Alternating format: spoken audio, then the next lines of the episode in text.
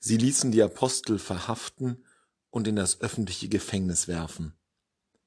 Ein Engel des Herrn aber öffnete nachts die Gefängnistüre, führte sie hinaus und sagte, Geht, tretet im Tempel auf und verkündet dem Volk alle Worte dieses Lebens. Ein Wunder. Ein Wunder, das sich so vielleicht gar nicht ereignet hat, das uns aber eine wichtige Botschaft mitzuteilen hat über das, was der Glaube an Jesus Christus bedeutet. Der Evangelist Johannes formuliert einmal die Worte Jesu, ich habe die Welt besiegt. Und das ist die Botschaft, die hinter diesem Bericht über die aus dem Gefängnis befreiten Apostel steckt.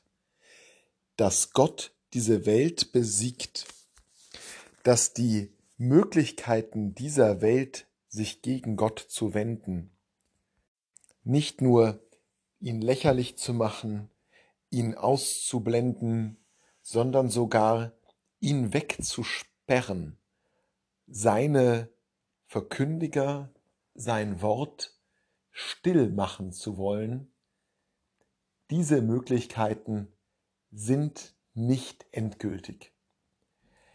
Das Wort vom Leben wird immer das letzte Wort haben.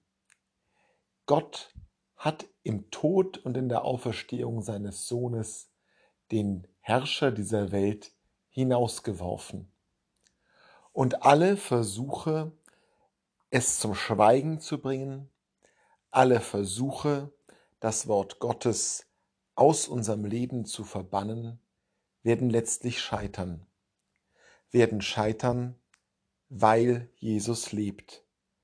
Werden scheitern, weil er die Quelle unserer Evangeliumsverkündigung ist. Weil hinter unserem kleinen menschlichen Tun, hinter dem, was die Apostel taten, als sie freimütig auftraten in Jerusalem und das Wort Gottes verkündeten, weil dahinter die Macht Gottes steht. Und selbst wenn diese Macht Gottes auch manches Gefängnistor nicht öffnen kann, nicht eingreifen kann, wo die Verkünder des Evangeliums gemartert, gefoltert und getötet werden, so kann doch das Wort selber niemals wieder aus der Welt geschafft werden. Es ist für immer hier und es überlebt. Der Geist sorgt dafür, der Geist, der den Aposteln gegeben wurde im Pfingstereignis, bevor sie in Jerusalem umherzogen und das Wort Gottes verkündeten. Dieser Geist, das ist unser tiefer Glaube als Christen, hält das Wort lebendig. Dieser Geist ist die Gegenwartsform Gottes in unserer Welt. Und kein Gefängnis kann diesen Geist aufhalten. Es ist wie in dem alten deutschen Lied, die Gedanken sind frei. Erst recht ist der Geist frei. Die Erzählung aus der Apostelgeschichte führt uns das ganz und gar bildlich vor Augen. Gott hat den endgültigen Sieg davongetragen. Die Möglichkeiten dieser Welt, die Gegnerschaft zu Gott mit Folter- und Tötungsinstrumenten, mit Gefängnisstäben auszustatten, werden das Wort nicht aufhalten.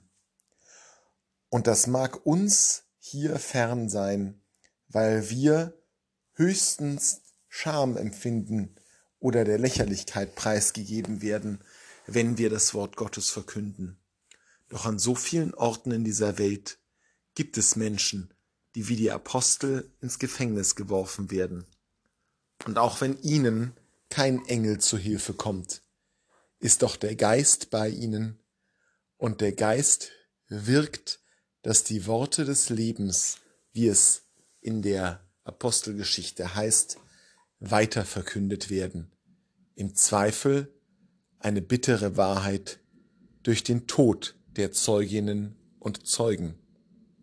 Doch auch dieser Tod ist genauso wie das Weggesperrtsein aufgehoben in dem, der die Fesseln des Todes und die Ketten der Sünde zersprengt hat.